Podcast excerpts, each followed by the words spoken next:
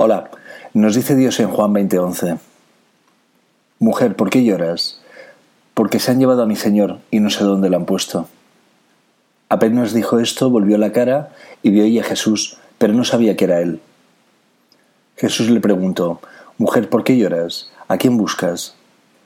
Ella, pensando que era el que cuidaba el huerto, le dijo, Señor, si es usted el que se lo ha llevado, dígame dónde lo ha puesto para que yo vaya a buscarlo. Jesús entonces le dijo, María. Ella se volvió y le dijo en hebreo, Rabuní, que quiere decir maestro. Jesús resucitó hace unos días, en el domingo de Pascua, que hemos celebrado recientemente. Puede pareceros que Jesús resucitó hace mucho tiempo, pero para Dios eterno dos mil años es solo un instante, hace unos minutos que ocurrió. Por ello, cuando le veáis crucificado en vuestra iglesia, pensad si estáis vosotros en el pequeño grupo de fieles que se encuentran delante de la cruz en el Calvario de Cristo. Junto a su madre y Juan Evangelista, que consuelan a nuestro Señor por todos los que no le buscan, por todos los que no le aman, los que no le adoran, los que no guardan su palabra y cumplen sus mandamientos.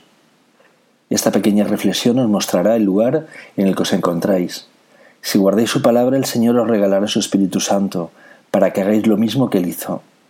Es la sensación de encontrarse ahora mismo en el cielo, con el Espíritu de Dios en tu interior, lleno de paz y de consuelo, y sabiendo que eternamente Dios caminaré contigo, ya no habrá más soledad.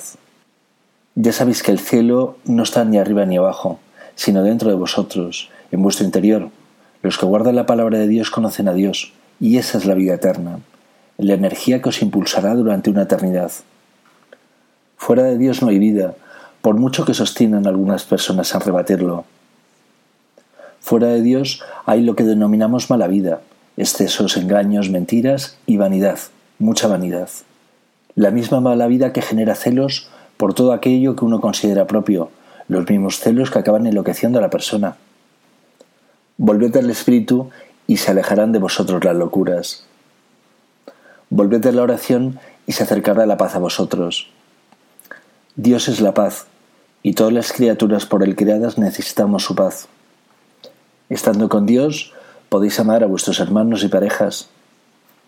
Sin Dios nada de ello podéis hacer, y amar es amar de verdad, amor basado en el respeto, que no se parece en nada a las cosas que realizan los enloquecidos en las pasiones.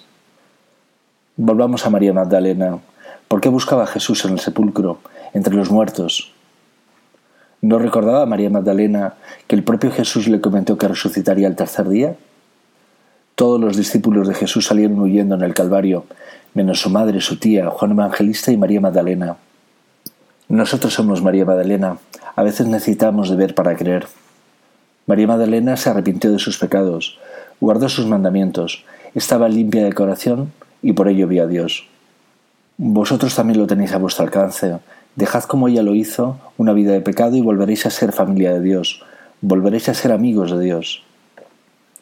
Jesús es nuestro Señor y su relación con nosotros sería comparable a la de un buen padre. Levantar falsos testimonios acerca de un algo más entre Jesús y María Magdalena es una ofensa a Dios y es propio de esos mismos enloquecidos que ven carne por todos los sitios. No somos más que carne al peso para ellos, odian el Espíritu, el Espíritu Santo de Dios.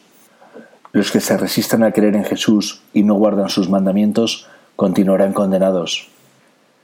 Presos por el mal, por sus pecados, no tendrán libertad en el seno de Dios, sino que se moverán con lo que les quede en su cartera hasta que se agote.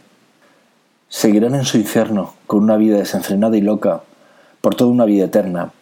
No les queda una gota de amor ni de esperanza que cambie su futuro a vivir a muerte hasta reventar, dicen, o hasta que tenga la suerte de encontrarse con una buena alma que les ayude a resucitar, a cambiar su vida, a llenar de su vida de amor y de esperanza. Os esperan a vosotros para liberar su alma del diablo y sus malas obras. ¿A qué esperáis? Necesitan de vuestra oración. Ellos no tienen a nadie que rece por ellos. No les acuséis, salid como hacen vuestros hermanos del cielo en su rescate. ¿A qué cielo estáis esperando llegar si vosotros estáis llamados a ser el cielo aquí y ahora?